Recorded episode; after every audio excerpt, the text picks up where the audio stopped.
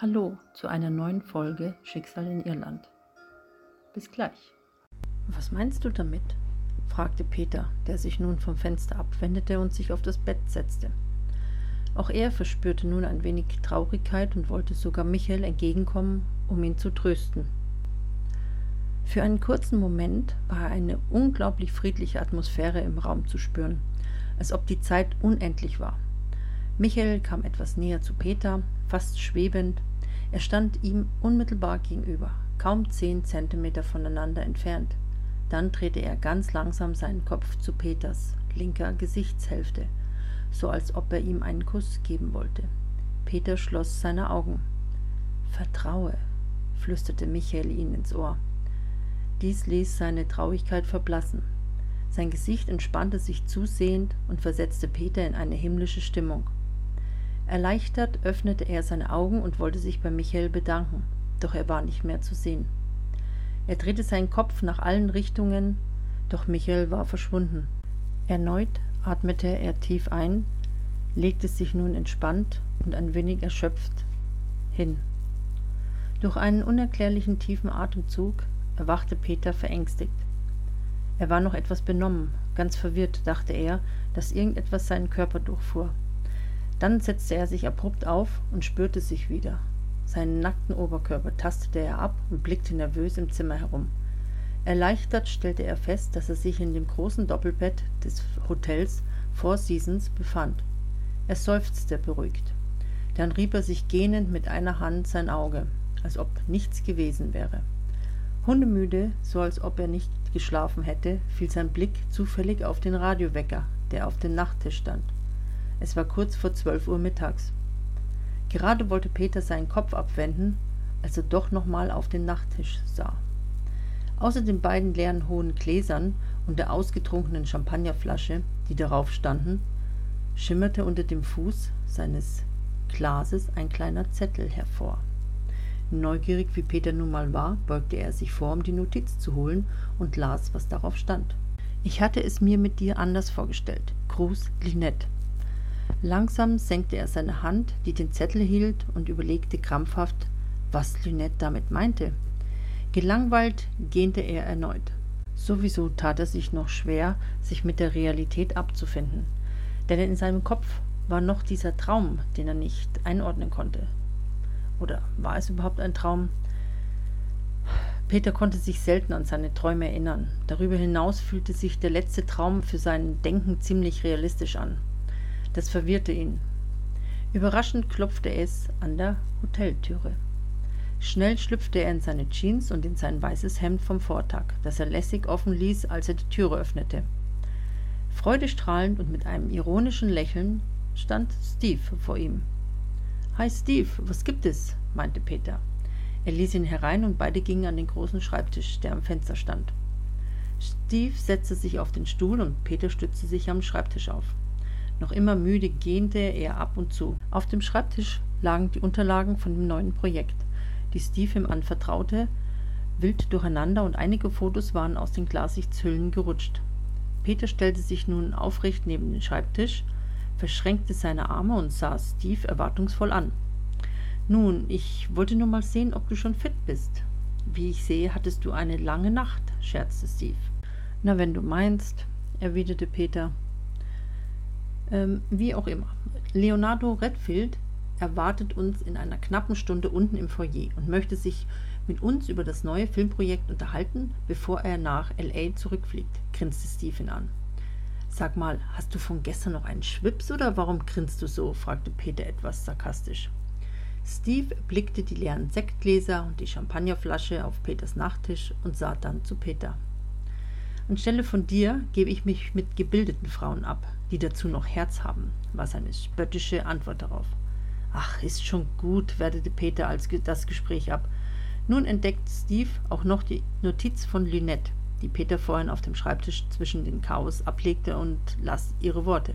Na, lief wohl nicht so besonders der Rest deines gestrigen Abends, bemerkte Steve nun noch sticheliger.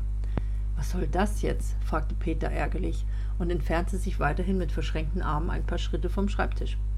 Entschuldige, ich wollte dich nicht kränken, gab Steve klein bei und ordnete die Unterlagen.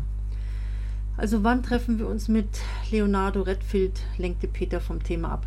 Wir treffen uns in genau, er blickte mit einem gekonnten Dreh seines Arms auf die Uhr.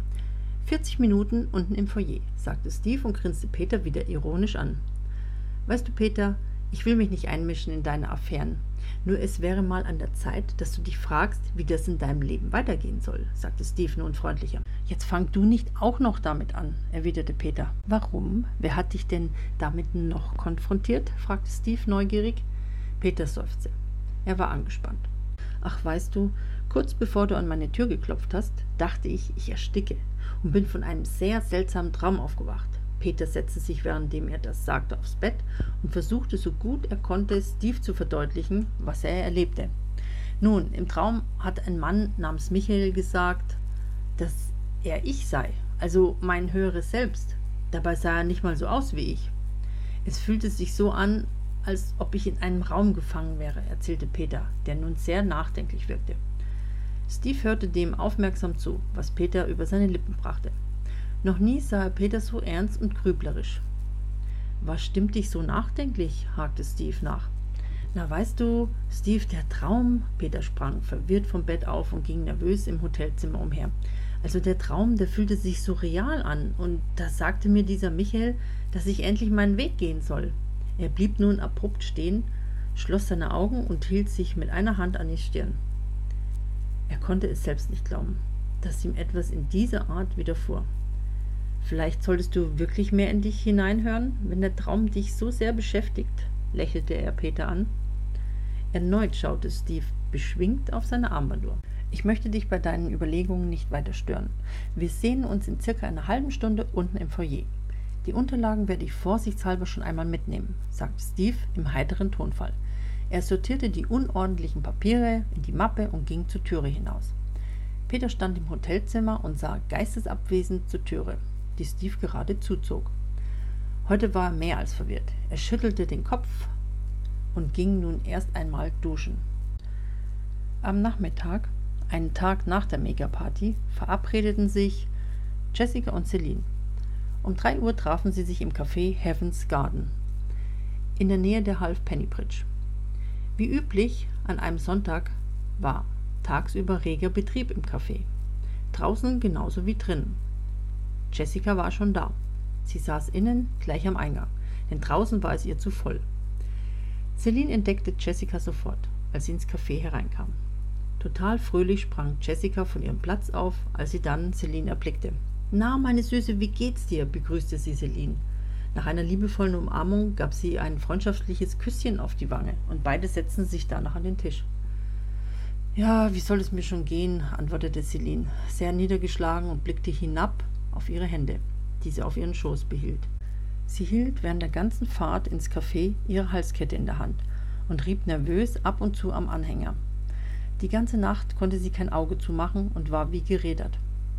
Jessica konnte ihre Traurigkeit nicht nur sehen, sondern auch deutlich spüren und bekam gleich ein schlechtes Gewissen, weil es ihr besser ging. Celine saß noch keine Minute, spielte sie weiter mit ihren Händen Stück für Stück an den verschiedenen großen Rubinen ihrer Kette. Jessica bekam soeben ein Cappuccino serviert und Celine bestellte ausnahmsweise eine Cola. Oh je, wie kann ich dich nur aufheitern, seufzte Jessica und presste ihre Lippen aufeinander. Das war ein Zeichen ihrer Ratlosigkeit denn normalerweise konnte sie Celine immer irgendwie aus ihrem tiefen Seelenleid holen. Nur diesmal hatte sie keine Lösung parat. In diesem Zustand konnte sie Celine nicht länger lassen und erwähnte, dass sie sich doch an den Psychiater Professor McCasey wenden könnte, der Celine neulich aus dem Experiment der Selbsthypnose holte. Celine reagierte etwas wütend, doch ließ ihre Wut schnell nach, als die Bedienung ihr die Cola servierte. Nun saßen sie beide schweigsam am Tisch und wirkten jeder auf seine Art und Weise verzweifelt. Dazu wurde die melancholische Stimmung noch betrübter, als aus heiterem Himmel Kelly und Lynette auftauchten. Sie entdeckten die beiden zuerst, als sie zufällig durch die Fensterscheibe des Cafés blickten. Noch etwas entfernt vom Café hoffte Jessica, dass sie schnell am Café vorbeigingen.